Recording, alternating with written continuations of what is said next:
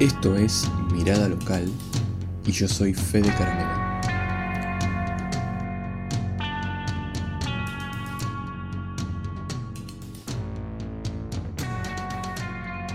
Hola a todos, bienvenidos a este episodio de Mirada Local, donde voy a tener el placer de entrevistar a Javier Yunes, quien es ingeniero industrial y pasa su mayor tiempo como consultor en gestión organizacional y entrenando a personas en habilidades de comunicación y oratoria. Además es licenciatario de los eventos TX Rosario desde el año 2009 y es embajador senior de TX para el Cono Sur. Javier, bienvenido. Gracias por invitarme. ¿Cómo está todo? Bien, bien por acá y bueno, con muchas ganas de, hablar un poquito con, vos y, que me cuentes un poco tu, mirada de la ciudad. Para empezar, eh, es importante saber, digamos, quién es la otra persona, quién es el, con el que estoy hablando. Y por eso me, gustaría que me cuentes brevemente cuál es tu relación con, la ciudad de Rosario. Vos naciste acá, tenés familia acá. Sí, nací acá eh, desde mis bisabuelos, eh, que estamos en Rosario. Em, Siempre viví por la zona de Fisherton, pero ahora ya estoy más instalado en el centro, aunque los fines de semana siempre me, escapo para disfrutar, especialmente en el verano. Y, y, sí, tengo todo el colegio acá, la facultad acá. Em, es, es, uno no, no, valora eso en cierto punto hasta que conoces las situaciones distintas. Por ahí cuando empiezas a viajar empiezas a conocer otras personas que se mueven mucho más que lo que nos movemos los argentinos. Pero mi, principal shock fue cuando me puse de novio con una chica que había pasado toda su carrera afuera del país. Y si bien ella es mi actual novia. Y ella hizo el primaria y después se fue a estudiar afuera. Estuvo ocho años afuera. Y es muy llamativo la, el, el, shock de vivir en la ciudad cuando no tenés los compañeros de secundaria, cuando no tenés los compañeros de facultad. Eh, cómo es difícil en juntar y generar nuevas amistades sin haber pasado por, todo ese, por toda esa experiencia. Ella tiene le, faltaba ese, ese, ámbito de contención que uno a lo mejor da por, claro, por, digamos, por obvio, si quiere. Vos al crecer en la ciudad empezás a generar conexiones y amistades y, y a veces no enemistades, pero sabes de quién no acercarte o quién acercarte, quién puede hacer tal cosa, quién estuvo en tal lado en tal año y sabes sobre esa temática. Y cuando te vas o te moves mucho, perdés esas conexiones y es difícil arrancarlas de nuevo dependiendo del país. Por ahí uno, dice que los argentinos somos muy sociables o los sudamericanos en general, en otros países no tanto. Eh, pero de todas formas siempre es difícil empezar de nuevo. Y lo noto, bueno, ella sale cada tanto con sus amigos de secundario, de primaria digo, pero todos sus amigos están desperdigados por el mundo y, está bueno poder visitarlos eh, cuando viajamos, eh, pero se nota la falta de, de como vos, de la contención local, cosa que yo tengo, o sea, ahora salimos, tenemos los grupos de amigos, todos mis amigos se van casando, entonces como que todos tienen, eh, hay gente que se va incorporando a los grupos. Y, eso no es tan notorio, pero, pero sí, ahí te das cuenta de lo importante de, de capaz no mudarse tanto la oportunidad de no mudarse mucho en la infancia genera unos lazos que son, la verdad, muy valiosos cuando creces. Hablando de mudarse, ¿viviste algún tiempo en alguna otra ciudad? Más allá de digo, algún viaje o algo, pero ¿has estado algunos meses al menos en alguna otra ciudad que no sea Rosario? Estuve dos meses en Dublín. No. Ahí eh, fue un intercambio con el colegio, un programa nuevo que salió justo, era casi un piloto. Y la verdad que fue una experiencia muy, muy interesante. O sea, está, fuimos, creo que fuimos 13, con los cuales todavía nos juntamos hoy en día a comer un asado cada tanto. Y 13 acá Rosario, pero también de todo el país, algunos más. Y la verdad que estar en la experiencia de tener otra familia durante esos dos meses en otro colegio, en otra cultura, en otro idioma, te desencaja bastante. Y, y esa perspectiva también es muy útil para, para cuando volvés empezás a notar cosas que antes no notabas. Bien, bien. Eh, para terminar de, digamos, de conocerte un poquito, me gustaría preguntarte, no exactamente si querés la edad, pero ¿en qué, qué década estás transitando actualmente? No, tengo 37 recién cumplidos, hace unas dos semanitas. Bien. Contame, Javier, eh, ¿qué es lo que se te viene a la mente de por qué elegís hoy vivir en, Rosario?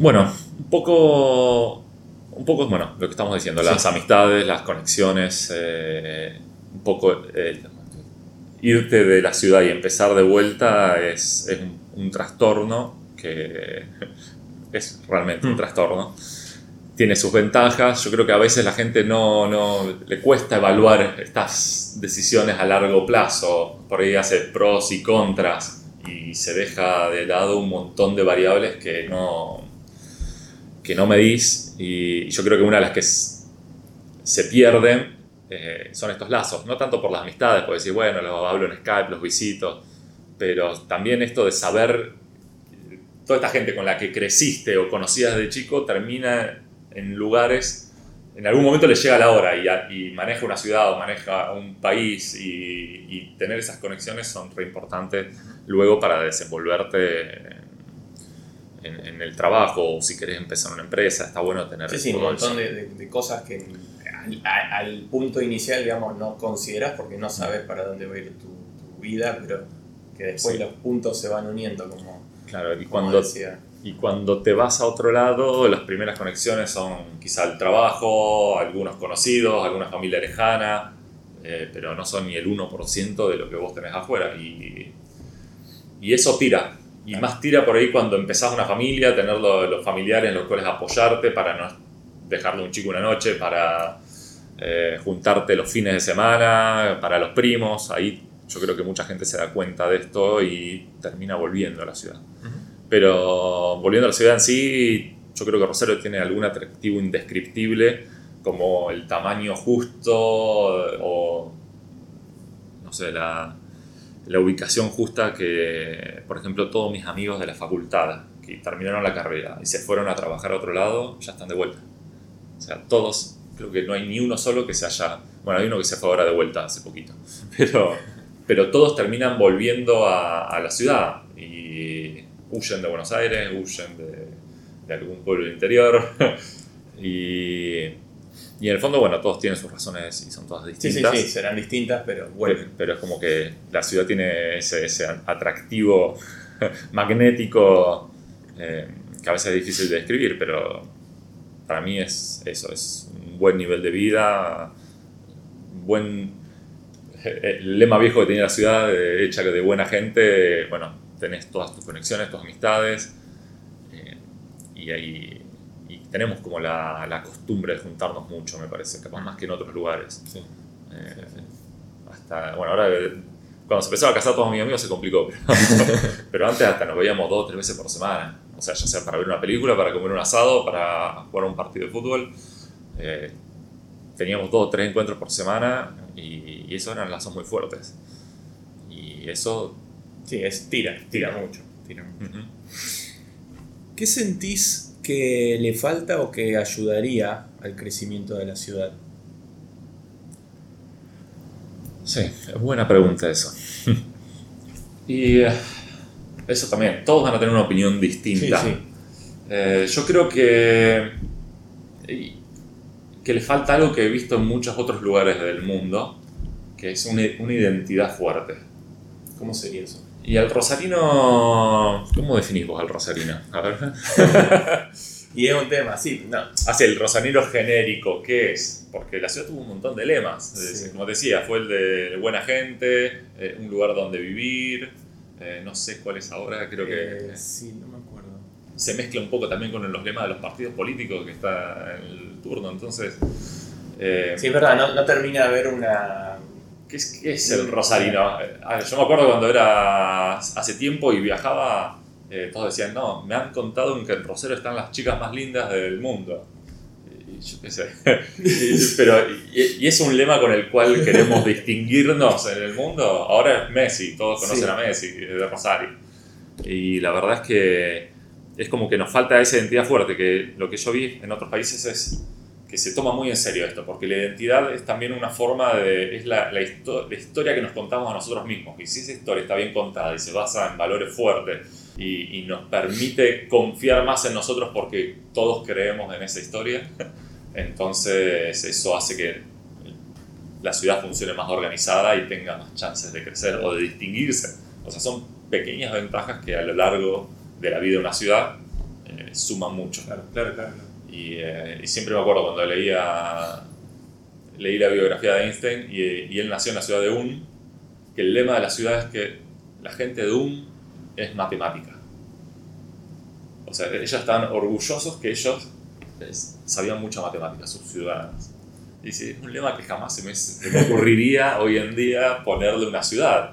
Eh, y sin embargo es algo fuerte. O sea, saber que en esa ciudad la gente hace bien las cuentas Sí, sí, sí. era algo muy distintivo y hasta deseable. O sea, capaz necesitas a alguien de un en tu vida que sepa hacer buenas cuentas cuando todavía no había calculadoras ni nada. Claro, era otra época, obviamente, y eso, eso es, es- es visible. Pero, pero qué loco este, este dato de. Claro, y cuando vos creces con un lema así, te lo crees un poco. Y está bueno creerse eh, cosas que son útiles, valores. También pasó en Singapur, que justo el día que viajé a Singapur se murió el, el líder, el padre del país, digamos, la persona que los guió durante muchos años cuando se formó Singapur, que Singapur básicamente era gente que fue expulsada de China, de Malasia, y había muchas etnias muy distintas y él se encargó que a partir de una serie de valores que se los recalcaban continuamente, todos se sintieran parte singapurenses. Como el Singapur... a, nivel, a nivel país, digamos, eran unos lemas que marcaron el país en este caso. Sí. Más que- Bien. y que ahora, bueno, tendré que revisar, pero era básicamente eh, en pos del trabajo, en pos de, de poner el bienestar eh, de, de todos eh, antes del propio, que puede estar más de acuerdo o menos, pero el, Sí. Singapur en este momento, si tienen la oportunidad de visitar, vayan, se siente como el futuro, está todo ordenado, todo prolijo, puede ser un poco estricto la, la ciudad-estado, pero es una cosa minúscula porque es una ciudad-estado que, que realmente funciona a la perfección. Tiene sus... Si te juntas con gente de Singapur, te van a- se van a quejar como se queja Sí, sí, cualquier sí, persona como en cualquier- todos lados Cualquier lado. pero, pero es muy llamativo porque son realmente gente de origen muy distintos que en 60 años dieron vuelta a la punta de, de- de su territorio. Sí, sí, no, no es, no es un dato menor. Y, y recalco esto que decías al principio de que a lo mejor, primero, bueno, obviamente hay que elegir ese, esa, esa, ese lema o es- esa cosa que te identifique, pero después sostenerlo en el tiempo. Porque si cada 5 o 10 años lo estás cambiando, es como que no termina siendo nada. O sea, termina siendo todo y no termina siendo nada de todo eso que, que intentas usar como, como identificación de, en este caso, de Rosarín. Sí. Y, y después, bueno, ¿qué más le falta a Rosario? Eh, bueno, prepararse para lo que se viene. O sea, ya hay varias cosas, pero para mí son dos las que son las más llamativas. Uno, bueno, todo el cambio tecnológico y toda la creación de empresas y esta, eh, esta constante bicicleta de aparición y desaparición de empresas tecnológicas que son un boom dos o tres años o no. Y, y, bueno, estar preparados para ese cambio de institucional eh, con la creación de, empresas y de la desaparición y toda la legislación que tiene que acompañar eso y hacerlo más fácil. Y eh, que ni siquiera no es parecerse a Silicon Valley, sino realmente hacer que sea fácil generar nuevos negocios y prepararse porque vos podés crear algo que está buenísimo ahora y te cambia la tecnología en cinco años y ya no sirve. Y bueno, ¿cómo hago para reempezar, para arrancar? Eh, y, y es difícil eso.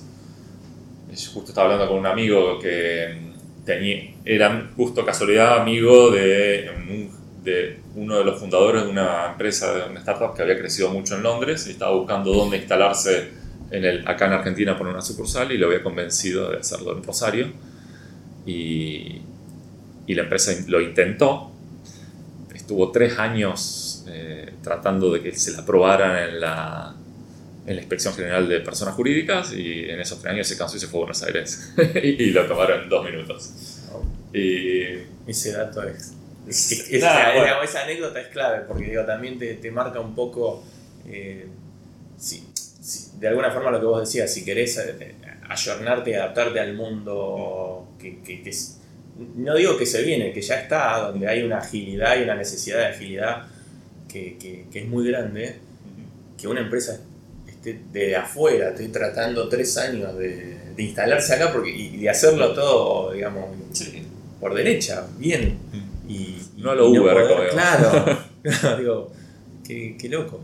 Pero, pero sí, eso es algo que se corrige con un poco de voluntad, eh, pero ponerse de acuerdo es difícil cuando no todos tienen las prioridades eh, en parejas. Y, y, después lo otro que para mí se viene que es heavy, que no le estamos dando bola suficiente, el cambio climático. O sea, ¿qué va a pasar acá? ¿Hay alguna forma de proyectar si, qué va a pasar en Rosario? Si se va a poner más árida, si se va a poner más frío, si se va a extremar, si van a caer granizos todos los días. Eh, estamos preparando la infraestructura para eso. Vamos, intentamos depender de energías renovables. ¿Qué podemos hacer? Las casas, los techos. O sea, se viene eso. Se, viene el, el, cambio climático no es que va a ser calor, es que va a haber clima extremo e impredecible. Bueno, ¿cómo nos preparamos para eso? Para recibir toneladas de agua en pocas horas o para recibir semanas de 40 más grados y que no se muera gente en la calle. Eh, va a tener su lado positivo, que es que cuando haga todo ese calor, la gente va a tener, no tener otra que quedarse encerrado en aire acondicionado trabajando. y vamos a tener como un pico de productividad, Que, en general en estos lugares de clima benigno no tenemos. Es como que hace un poquito de calor, te va a la, a la pileta, eh, pero si hace mucho calor, la pileta ya no sirve. Entonces, ¿qué es lo que vivieron los, países nórdicos con el frío? Claro, sí, sí, para el lado inverso. Sí. Eh, en tu experiencia como consultor en, diferentes empresas, ¿te parece que las empresas o los empresarios de Rosario actúan o piensan diferente que los de Buenos Aires? En algún sentido, digo, desde la forma de plantear los negocios, la forma de relacionarse con los clientes, no sé. Eh. Eso, eh, bueno, me hiciste acordar otra, otra cosa que teníamos como identidad antes de ciudad, que era que el público rosarino era muy muy difícil. Eh, la, anécdota típica es que Lelutier siempre arrancaba sus shows, los, sus shows nuevos en Rosario para ver si funcionaban o no. Y, eso puede ser un poquito cierto. Y capaz eh, em, hace que nuestros empresarios, los de Rosario, se preparen un poco más antes de, largarse a, ofrecer cualquier cosa.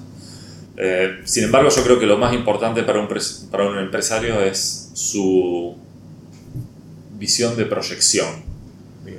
Eh, por ejemplo, ahora, eh, justo hace un mes estuve en Estonia visitando startups y, y, lo que más me llamó la atención fue que todas estas empresas que no tenían, algunas tenían menos de dos años y habían tenido un crecimiento enorme, tenían una proyección tremenda a lo que es el mercado mundial. O sea, como Estonia tiene 1.300.000 personas, es más chica que Rosario, todo lo que se fundaba ahí tenía una inclinación absoluta al mercado europeo o al mercado mundial. No les quedaba otra, porque el mercado interno no existe. Y acá en Rosario y en Argentina estamos en un punto medio incómodo, donde podemos funcionar un poco con el mercado interno, pero la verdad es que te lleva hasta ahí nomás. Eh, no es como Brasil o Estados Unidos con sus 200 millones que pueden vivir del mercado interno. Eh, y terminan creciendo más allá de ello porque con satisfacer el mercado interno ya logran tener una escala suficiente para tener el mundo. Salir afuera.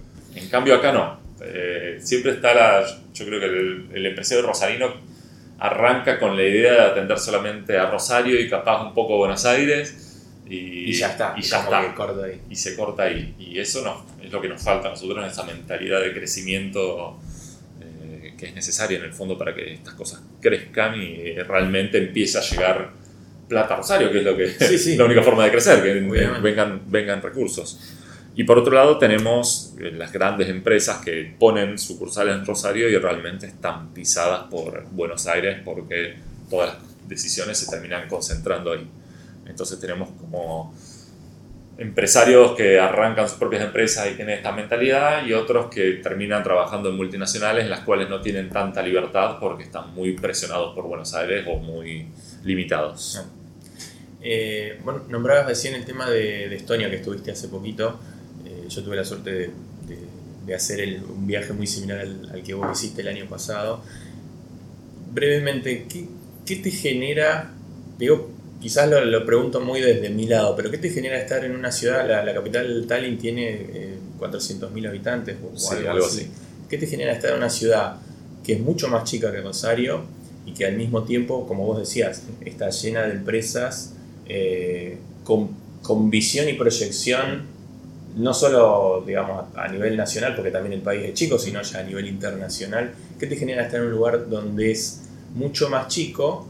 Y al mismo tiempo tiene tan, es, tan dinámico y tiene tanto movimiento y una visión tan diferente a la nuestra. Y te lo pregunto porque a veces eh, uno de los, de los argumentos que sale de por qué a lo mejor Rosario no tiene más empresas o más este, cantidad de gente haciendo y trabajando en, proyectos de, de, otro tipo es, y lo que pasa es que no es una ciudad tan grande como Buenos Aires. Buenos Aires tiene mucha gente, entonces puede hacer tal y tal cosa vos estuviste en Tallinn y viste que se puede hacer mucho en una ciudad muy chica, entendiendo las enormes diferencias de, digamos, de lo que es un país eh, nórdico con, con nosotros, pero ¿qué te genera ese...? Eh, sí, fui con la, también con esta, una sensación de wow, ¿cómo lo lograron? Eh, sin embargo, tengo que ser justo. Sí. La, la gente de Estonia, la ciudad es hermosa. Bueno, de eso, es chiquita, todos se conocen, eh, todos crecieron con todos, eh, son 400.000 personas, no es nada, nada. pero tuvieron una suerte gigante, se sacaron la lotería, como gusta decir a mí. Ellos, no sé si sabe todo el mundo, pero Skype surgió en Estonia. Fue una de las primeras startups así tecnológicas que tuvieron y que se vendió a eBay por mil millones de dólares y luego a Microsoft por 9 mil millones de dólares. Toda esa plata entró en un país que tiene 1.300.000 personas. eh, claro, y encima toda la gente que era parte de Skype es gente que desde muy temprano se formó en este mundo. Entonces resulta que unas 14 personas, digamos, que estaban dentro de Skype dirigiendo la empresa y después se fueron cuando la vendieron, con tortadita, la reinvirtieron, pero también reinvirtieron sus conocimientos y generaron un montón de startups que partieron corriendo desde el vamos eh, con necesidades muy reales que ellos pudieron ver estando dentro de Skype y, luego de eBay luego de Microsoft eh, con todo este conocimiento y esta, y, esta experiencia. Eh, entonces, se generan un montón de startups que solucionan problemas reales del mundo tecnológico en el país más digital del mundo, eh, con torta de guita y, y, bien hechas desde el principio.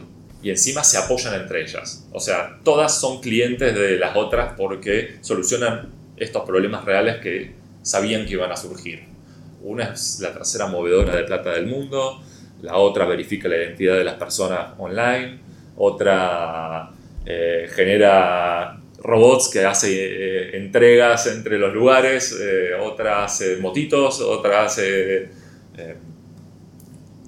son todas cuestiones, bueno, otra busca laburo, trabajo para, para gente que puede hacer programación a distancia, otra te testea las aplicaciones hay como una complementariedad de, digamos, de, ese ecosistema. Se recontra complementan y, y, encima funcionan muy bien y se conocen entre ellos porque crecieron juntos o los CEOs fueron compañeros durante muchos años en Skype.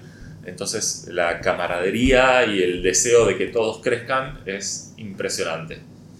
Y bueno, y todas esas condiciones eh, hicieron este caldo de cultivo de, de la mentalidad emprendedora y también la facilidad para crecer, porque todos los trámites en Estonia los resolves en minutos con el celular, salvo casarte, divorciarte y vender una casa, que son para ellos los tres eventos más disruptivos en la vida de una persona y requieren que vos estés presente para certificar que sos vos.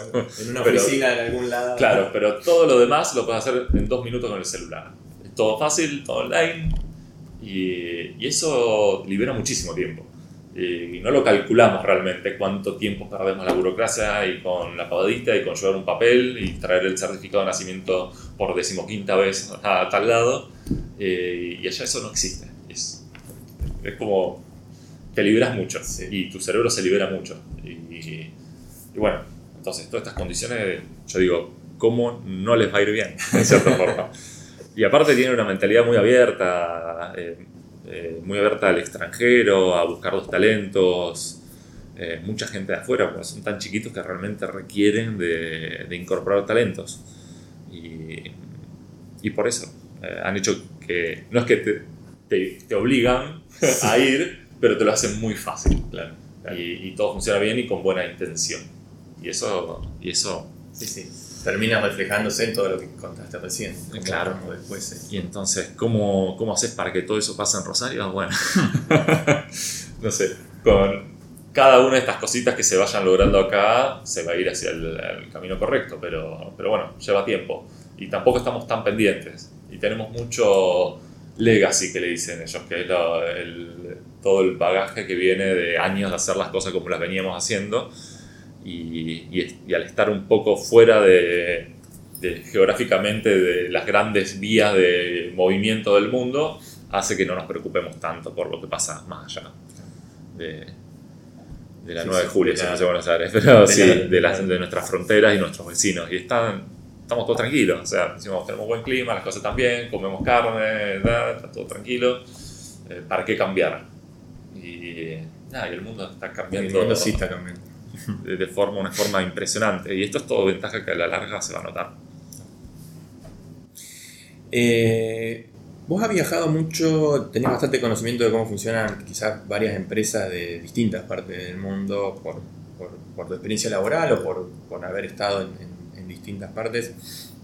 Cuando estás trabajando como consultor para una empresa más local de la región, ¿qué es una de las primeras cosas que surgen como, como algo que se podría mejorar o corregir? O tal vez que es algo que se repite mucho en, en empresas locales que vos decís, che, acá se hace mucho esto que a lo mejor en otros lados no.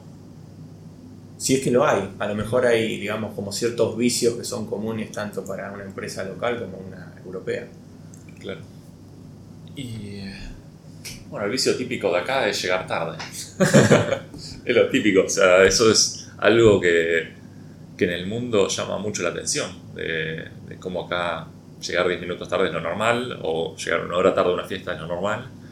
Y, y también nos choca a nosotros cuando nos vamos a otro lugar. Eso como que sería lo, lo, lo primero y principal. Pero bueno, todo lo demás son diferencias culturales, ¿no? Tenemos también un hábito eh, un tanto paternalista de esperar que alguien resuelva los problemas grandes por nosotros. Y, y eso a veces se refleja en la empresa. Tenemos líderes con una personalidad muy fuerte que, que a veces opaca o evita que otros tomen trabajo por su cuenta o se sientan empoderados lo suficiente como para tomar decisiones. Y es la queja general, porque el, el- el líder este por ahí se dio eh, y es por personalidad y, y dice, yo no puedo delegar nada, no me puedo ir de vacaciones, no puedo, eh, no puedo pedirle a la gente que, que me avise si algo está mal. eh, pero es un poco cultural, eso es, es como digo, es, es algo que lleva años. Sí, sí, no es fácil de transformar. y nada, la mejor forma es viajar, conocer otras otras culturas, ver qué es lo que funciona en, un- en algunos lados y otros no.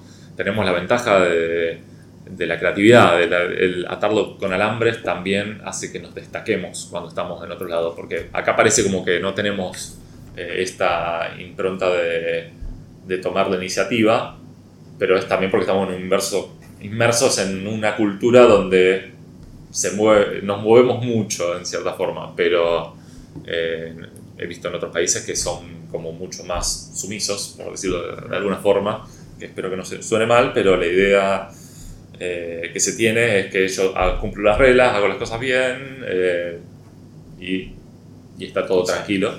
Y si me piden que, rom- que sea un poco más creativo, lo voy a intentar, pero eh, capaz no, no es el estado natural. Cuando un argentino lo metes en, en esa circunstancia, dice, siempre trata de encontrarle la vuelta para hacer algo más sencillo, para hacer algo un poco mejor. Eh, le choca mucho este cumplimiento de las reglas y, y las reglas son muy particulares, son útiles, porque evitan que salgan las cosas mal, pero también evitan que surjan cosas inesperadas que son buenas. Y, y eso nos destaca cuando nos vamos. Pero acá, al ser todos iguales, más o menos la norma y, y se quilombos. Eh, pero sí, a mí lo que más me choquea en otros países es esta, este respeto por las reglas y por los horarios y por cosas que acá es más raro. Sí, sí. Y si es bueno o malo, y en algunas cosas va a funcionar, en otras no. Y los equipos funcionan mejor con diversidad. Entonces, si logras mezclar los dos tipos de gente, por ahí se, se van a agarrar las piñas, pero, también pueden algo. surgir cosas distintas y mejores.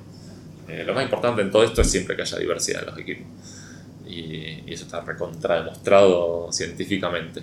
Y, y, y entonces, bueno, si hay algo que creo que hay que mejorar en la Argentina es ir en pos de esta diversidad. ¿Qué los llevó a ustedes a armar el, el primer TEDx en Rosario ya por hace do- 2009, fue más o 2009, menos, sí. unos 10 años? Sí, estamos cumpliendo, cumpliendo 10 años justamente. El, aniversario. Es el aniversario, 10. sí. Que es el aniversario del programa en sí a nivel mundial, porque no... De hecho, TEDx Rosario fue uno de los primeros TEDx en el mundo. Ah, y bueno, y de los más antiguos y de momento de los- el, el más grande, eh, por lo menos en, en- en lo que va del año. Y en cantidad de gente, hay muchas cosas para medir en esta. No sé si todos saben lo que es TED. TED es un congreso que surge en 1984, donde se buscaban juntar tres áreas que según el organizador, el creador, eh, no se estaban comunicando y estaban moldeando el mundo, que eran la tecnología, el entretenimiento y el diseño. De ahí el nombre, las tres iniciales. Esto fue muy, fue, fue muy interesante en su momento porque no había internet, realmente estas áreas eh, había muchas cosas que se necesitaban contar entre sí y, y fue, o sea, si bien el primer evento no fue muy éxito económicamente, sí fue un éxito eh, en esta mezcla de, de personalidades. Y esto se siguió haciendo a lo largo de los años, incorporando nuevas áreas, no solamente estas tres. Y después, bueno, se, se retira el creador original y lo compra una organización sin fines de lucro que le pone como lema ideas que vale la pena difundir.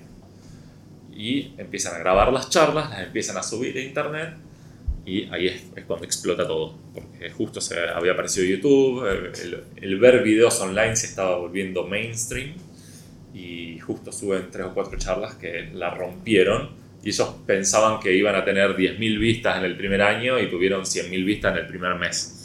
Y, y así fue creciendo y no paró de crecer en ese sentido. Entonces, como que repensaron todo el evento eh, para filmar las charlas y poder subirlas luego. Y, y si bien esto estuvo genial, porque tenías a gente muy grosa contando algo de forma breve, eh, en una charla muy bien preparada, eh, generaba algo en la gente que asistía al evento que no generaba en la gente que lo veía en, su casa. Vos en tu casa podés elegir el video que ves, ves uno, dos, con suerte, te genera algo, te inspira, pero a los cinco minutos se te pasa el efecto y te vuelves a la rutina. Ellos decían, en, en el evento la gente va, se escucha 100 charlas al hilo, está rodeada de gente que acaba de ver esas 100 charlas y está al palo y, quiere, y empiezan a conectarse y surgen y ocurre magia eh, dentro de los asistentes. Y dijeron, bueno, es imposible que todos vengan a TED porque tiene un tamaño limitado, ¿cómo hacemos? Y crearon el programa TEDx ahí en 2009, en una forma de licencia gratuita que se entrega a gente y comunidad alrededor del mundo que quiere organizar su propio evento con el mismo espíritu TED. Eh, bueno, se dio la casualidad que acá en Argentina estábamos, bueno, en una cadena de mails con compañeros de la facultad, que hablábamos al pedo antes cuando no existía el chat ni nada, eran cadenas de Era, mails. era cadena de mails, sí. Sí. Y, y uno preguntó qué era la felicidad.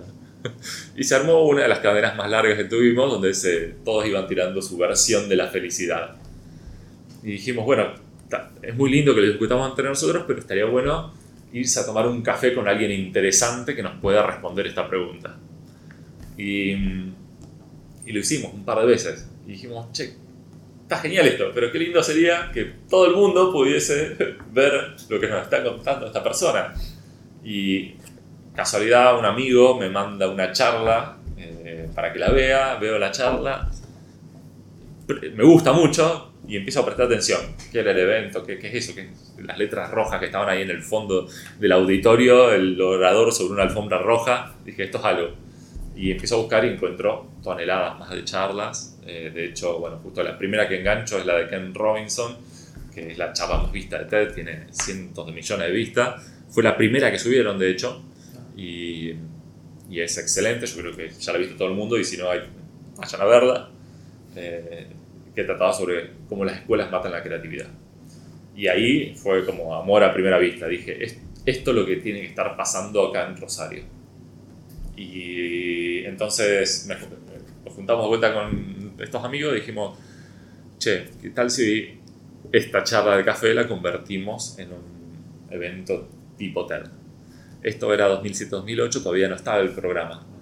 Y después de discutir un poco dijimos, esto lo tenemos que hacer como sea, con o sin Entonces le, escribí un mail, así bien cara dura, diciendo, che, eh, sé que hacen dos congresos. Uno se está haciendo, bueno, se estaba haciendo en Estados Unidos en ese momento y el otro era TED Global que iba cambiando de lugar en el mundo.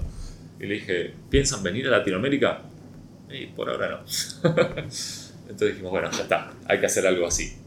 Y unos meses después, justo estando atento porque estaba con toda esta movida, eh, vi que estaba, surgió el programa TEDx y se habían hecho algunos pocos eventos en el mundo en el 2009 y, ya registramos Rosario, dijimos esto, vamos para adelante. Y justo en Argentina había habido un TEDx en Mar del Plata que se hizo ese solo y no se hizo más, y también había surgido el TEDx Buenos Aires, y, ahí arrancamos, era como eso, eh, los dos eventos eh, siendo casi, no los primeros en Latinoamérica, pero, en la primera camada. Sí, había dos o tres más. San Pablo, uno en el sur de Chile, de casualidad.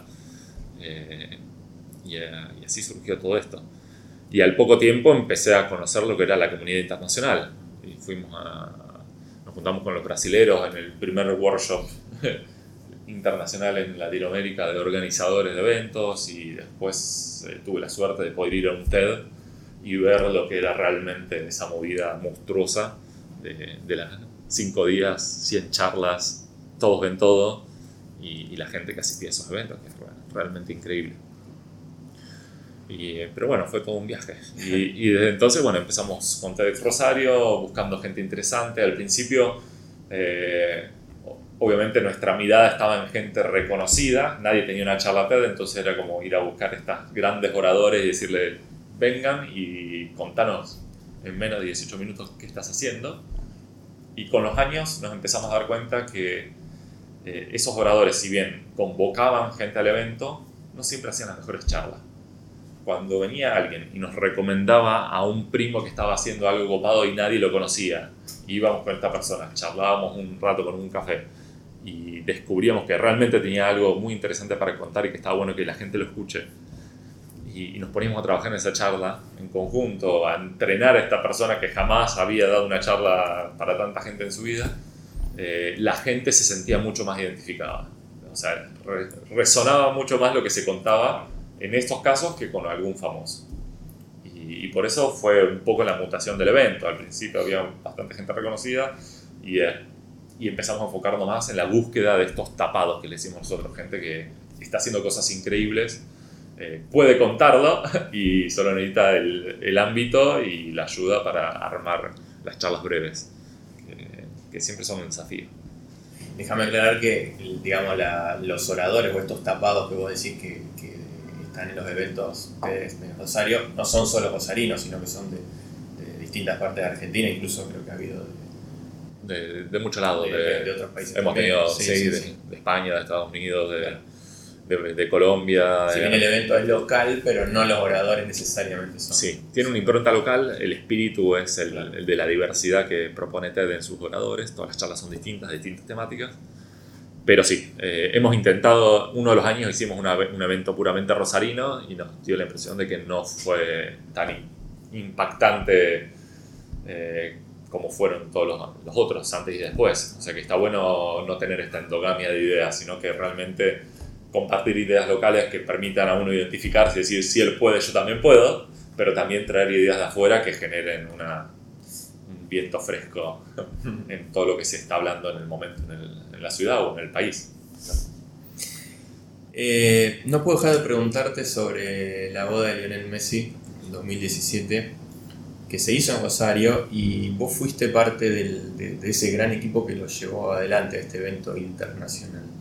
¿Cómo fue esa experiencia? Algo, contame alguna cosa, algo que... ¿Cómo fue vivir ese, ese mega evento? Fue muy particular, porque, o sea, fue como que cayó de golpe. Un mes antes del evento se cambió el equipo organizador y nos, convocaron y, y, éramos cinco personas diciendo, bueno, tenemos un mes para organizar esto casi desde cero. Entonces fue, fue una vorágine tremendo, además de, de, las complejidades particulares del caso, de, de, intentar no llamar la atención, de que no se vuelva un show mediático, que era lo que no querían los, justamente los protagonistas, que esto, esto no era un show, no era la boda de Maradona, esto era una cena íntima con amigos y el objetivo era que, que se disfrute de esa forma. Entonces eso fue algo de lo que más me atrajo a mí del proyecto, es decir, bueno, ¿cómo hacer para que realmente eh, la novia no se entere por los medios de cómo se va a ver su salón de fiestas? O sea, que lo vea con sus propios ojos por primera vez, cómo evitar todas esas cosas. Y después de hacer que todo funcione perfectamente en una ciudad que no está acostumbrada a, ese tamaño de, situaciones. Y eh, bueno, fue, fue muy mucho trabajo con lo, que a mí más me llena de orgullo es que los proveedores fueron locales. Todo se resolvió localmente y, y muchos no lo creían posible. Especialmente la organización original, que era de Buenos Aires. Eh, es decir, como que la ciudad no estaba preparada para atender a todo eso. Atender todo esto sin ningún problema. Y, y, yo creo que la buena onda que se formó en el equipo en ese momento más toda la ciudad empujando para que salga bien, fue, fue clave. Y bueno, fue un mes de no dormir, básicamente, y después la última semana que básicamente nos encerramos en, en el complejo donde se hizo y, y ahí sí que no dormimos. literalmente. sí, literalmente, fue mucho trabajo. Y aparte, bueno, eh, mucha confianza entre los organizadores, mucho... Eh, muy buena coordinación de Ceci Trabatoni, que fue la que nos convocó a hacerlo, y, y, por suerte pudimos cumplir. Eh, mucho trabajo, pero también no, no hubo grandes, grandes problemas eh, para resolver. O sea, las cosas salieron como se habían planificado en este mes, lo cual fue un gran alivio y, y eso habla muy bien de, de, todos los proveedores locales y, incluso, bueno, la coordinación con la seguridad, con todo fue, perfecta. Y eso habla muy bien de, de, la ciudad, que cuando se pone de acuerdo las cosas salen bien. Claramente, es un, es un lindo mensaje para, mm. para los que nos estén escuchando. Eh, pensad, imagina que tu mente vaya por el lado que vos quieras. ¿Cómo ves a Rosario en 5 o 10 años respecto a otras ciudades del país? Por el lado que quieras encararlo. No... Sí, no sé si va a cambiar mucho en 5 o 10 años. Eh, yo creo que a la ciudad se le van a llevar puestas estas dos corrientes que dije al principio, el cambio tecnológico y el cambio climático. Eh, pero se les va a llevar puesta a todos, a todas las ciudades. Eh, que nosotros estemos más o menos preparados, ya nos enteraremos. En principio no creo que cambie mucho. Van a aparecer algunas cosas más locas, eh, algunos medios de movilidad originales, eh, formas de energía nuevas que van a surgir, eh, posibilidades nuevas de, generar nuevos startups y cosas. Pero realmente esa, es una de las cuestiones que tiene el país, yo creo que es impredecible. económicamente, políticamente, eh, al, corto plazo y, eh, y luego, bueno, esta dificultad para prepararnos para cosas que ya se ve que se vienen y, y nos dormimos en general. ¿Cómo va a estar Rosa en 5 años? Esperemos que mejor. ojalá, ojalá que sí. La última pregunta, Javier. Mm. Nombrame algún libro que hayas leído en algún momento de tu vida y que recomiendes leer por la razón que sea. Hmm. Y mm, bueno, eh, es un libro, pero después yo lo, lo- lo junté con otros libros que dije, para mí, leyendo estos libros es como que sentís que de golpe entendés todo. Wow. Y, sí, bueno, es raro, pero es algo a lo que no se le presta atención. Eh, el primero que leí en ese sentido fue eh, un libro de Bill Bryson que se llama Una breve historia acerca de casi todo. Que te cuenta desde el Big Bang hasta ahora todo, brevemente y de forma muy entretenida. Y, y ver en un solo libro toda la historia del universo y de la Tierra y de las- los científicos y de la vida moderna eh, en un gran continuo te da una perspectiva que no la tenés en el día a día, que se pierde, que capaz llegas a verla en 100 años de vida, pero se pierde mucho. En general no todos la ven. Y el libro está muy bueno, es entretenido, es un gran escritor, tiene un montón de libros muy diversos y, y a mí me abrió bastante la cabeza en ese sentido. Otro que es parecido y complementó un poco era El gen egoísta de Richard Dawkins, que habla sobre por qué existe el ser humano, qué somos, qué es el ADN y cómo eso afecta nuestra, nuestra vida y nuestros deseos de perdurar y de dejar una marca en el mundo. Eh, es, es otro libro que también como complementó un poco más profundamente eh, qué es nuestro cuerpo y por qué nos pasa lo que nos pasa. Y ahora muchas veces, eh, cada vez que siento algo, o una intención, o un deseo, o algo que me afecta y no comprendo muy bien, digo, trato de diferenciar, ¿es algo del medio o es algo de, que está inscripto en el código de mi cuerpo y que me está empujando a hacer eso? Eh, y tenemos, por suerte, una parte más nueva del cerebro que nos permite quizá poder tener la oportunidad de esquivar estas intencionalidades de- que tenemos tan metidas ya en nuestra biología. Y luego, más reciente, son, ya son tres libros, pero bueno, originalmente el que leí fue Homo Deus de Yuval Noah Harari, que me dio una continuación a estos libros hacia futuro, hacia dónde vamos. Eh, Yuval tiene un libro previo que es de hombres, de animales a dioses, que un poco va en paralelo con el que dije primero de Bill Bryson, que cuenta la historia de la humanidad, pero ah, no tan a nivel, a escala eh, astronómica, pero ya a nivel de, de desarrollo de las personas. Se cruzan entre todos estos Claro, sí, libros. sí, tiene mucho. Eh, y el primero, bueno, te cuenta esta historia de animales a dioses, cómo el ser humano pasó de un mono a, a casi dominar la naturaleza, digamos. Y, y luego el Homo Deus, que es el siguiente, el primero que leí de casualidad, habla sobre, bueno, estamos acá, hacia dónde vamos. Eh, y también me dio un entendimiento de, de, de cómo funcionamos y, poder distinguir esto. Eh, entender, al entender un poco más el cuerpo podés mejorar. O sea, vos no podés mejorar nada que no entiendas o que no midas. Y, estos libros eh, te ponen una perspectiva que te permite medir la, la vida de otra forma. Y, y después, bueno, para tirar un libro así distinto, porque estos son como muy volados en cierta forma, eh, un libro que también me, me- me impresionó mucho fue uno de Charles Duhigg, que se llama El poder del hábito. Y que básicamente explica el comportamiento de las personas y, la importancia de formar hábitos. Y cómo esto es una forma de hackear eh, lo que haces en el día a día. O sea, a nosotros nos gasta mucho tomar decisiones. Pero al leer este libro que te explica cómo se compone un hábito y cuáles son las partes y cómo tenés que prepararte para hacer un hábito, el hábito es básicamente hacer lo que vos querés sin tomar la decisión, básicamente. Y eso es muy liberador, en, tanto en energía como en resultados.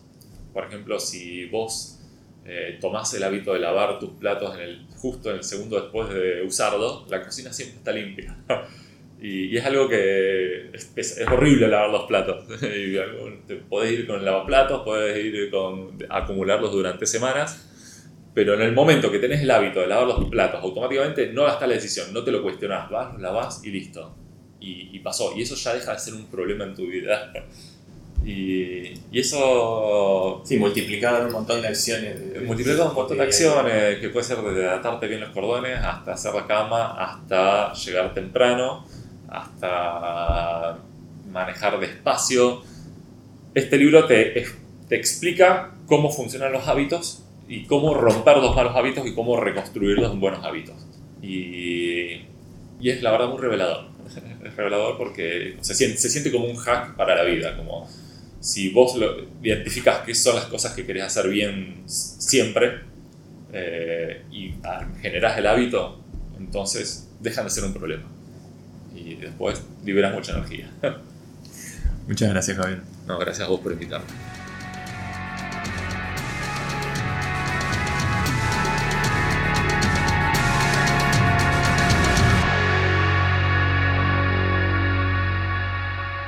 Te espero en el próximo episodio de Mirada Local.